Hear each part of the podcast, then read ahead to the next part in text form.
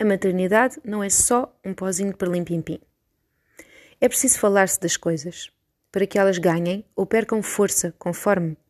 É preciso chamar os bois pelos nomes e deixar-mo-nos de paninhos quentes quando o que se pretende é sacudir mentalidades.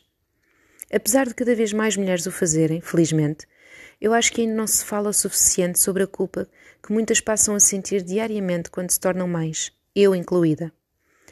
É preciso falarmos disto, para que a culpa perca força e as mangas arregaçadas ganhem terreno. Como tudo aquilo que carece de mudança no mundo, também isto começa por nós, por dentro. Mulheres, nós que somos tão duras connosco próprias e por isso mesmo somos umas com as outras também. Ainda recentemente se assistiu a um festival da crítica quando houve a reabertura das escolas por causa do Covid. É porque a mãe X, que até tem possibilidade de não o fazer ou não o fazer logo, põe os miúdos na escola, olha aquela, está cheinha de ouvir os miúdos, já nem os pode ver, lá vai ela toda contente espetar com eles na escola. É porque a mãe Y não concorda com a abertura da escola. Olha, esta vez mesmo não trabalha, tem o tempo todo do mundo para fazer o que bem entende e estar com os filhos em casa. Deve estar empregada, porque se estivesse em casa com os miúdos e tudo o que eu tenho para fazer, de certeza que já estava acampada à porta da escola desde dezembro. Mães contra mães. É isto que se vê. E não é bonito de se ver, pessoas. É preciso que percebamos estarmos umas contra as outras é não estarmos a, fa a favor de nós próprias porque na maioria das vezes estas reações disparatadas não passam de medos, inseguranças e ansiedades disfarçadas, espelhadas no outro. Sabem aquela frase que diz que a melhor defesa ainda é o ataque? É mais ou menos, mais para o mais que para o menos, por aí. E isto da culpa nasce logo que um filho nasce e fica à espreita a vida inteira. Porque ser mãe também é ter para sempre o coração fora do peito e reaprender a viver assim dessa maneira. Ser mãe é voltar a nascer em vida. O meu filho nasceu de cesariana de urgência depois de 13 horas de trabalho de parto e dois dias de internamento para indução. Não consegui levantar-me nos primeiros dias. As dores de uma cirurgia onde são cortadas várias camadas da pele e a própria subida do leite eram um coquetel explosivo. E foram as enfermeiras e o meu pai, a quem serei grata eternamente, os meus braços e pernas naqueles dias. Senti-me culpada porque, claro, queria muito aprender tudo o que as enfermeiras tinham para me ensinar, mas que eu ainda não conseguia fazer. Sentia-me culpada porque sou, por defeito, perfeccionista e muito exigente comigo. Trabalho nisso todos os dias. Quando vimos para casa com a nossa cria e já não temos ali à beira as enfermeiras à distância de um botão para nos responderem às 1553 dúvidas e medos de tudo e de nada, aí é que são elas. Fiz mastites muito dolorosas e a pomada cicatrizante não ficava tempo suficiente nas maminhas porque a cria estava sempre esfomeada. A minha linha traçou-se quando comecei a ver sangue misturado com o leite. Nesse momento, decidi recorrer à bomba para dar tempo ao peito de cicatrizar. Mas mais uma vez lá estava ela à espreita. A culpa. Por causa de problemas de circulação que tenho e do lipedema, as minhas pernas incharam muito e duplicaram de tamanho, por mais tempo do que o que eu gostaria. Mais uma vez, lá estava ela a acenar, a culpa. Eu via por todo o lado as mães que voltavam aos treinos nos dias seguintes ao parto e que pareciam levar aquilo tudo com uma perna às costas.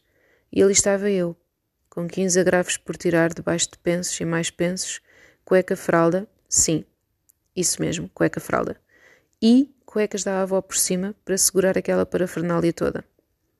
O exercício nem passava pela minha cabecinha, pessoas, porque nessa altura eu quase nem dormia.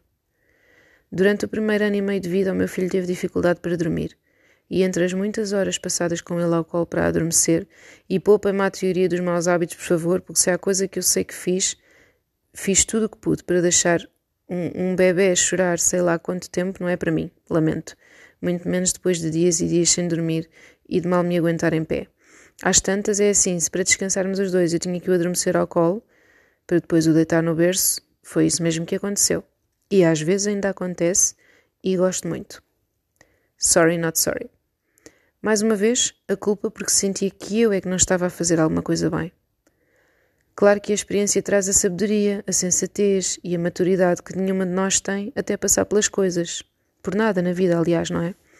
Seja a maternidade ou outra experiência que traga crescimento. Por isso é que não há nada mais certeiro que dizer que o caminho se faz caminhando. Não há outra maneira. Há muita futurologia, mas na prática a teoria é outra. A maternidade tem uma dinâmica muito própria e se importa que haja cada vez mais informação que ajude a desmistificar certos temas, como é a amamentação, o parto humanizado, o luto de um bebê que se perdeu, também é importante respeitar o tempo de cada mãe e do seu bebê. Deixem-se de exigências e de opiniões. Uma mãe cansada não está cansada de ser mãe. Está apenas cansada. Ponto. É uma pessoa que já era, lembram-se, e que está cansada. Se uma pessoa que não tem filhos disser que está cansada, ninguém lhe cai em cima, pois não.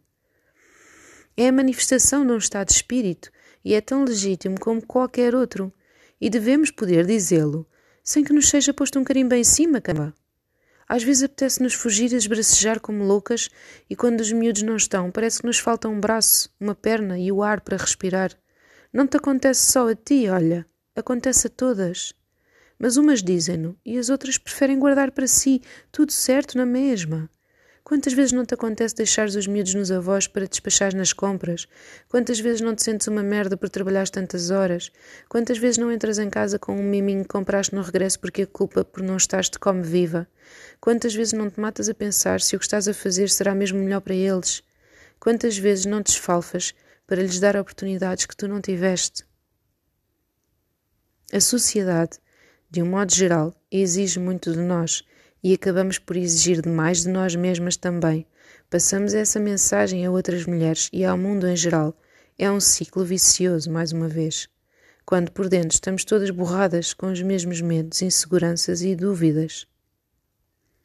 Temos que ser mais generosas conosco e entre nós, porque ganhamos o um mundo quando nos unimos em amor, empatia e compaixão.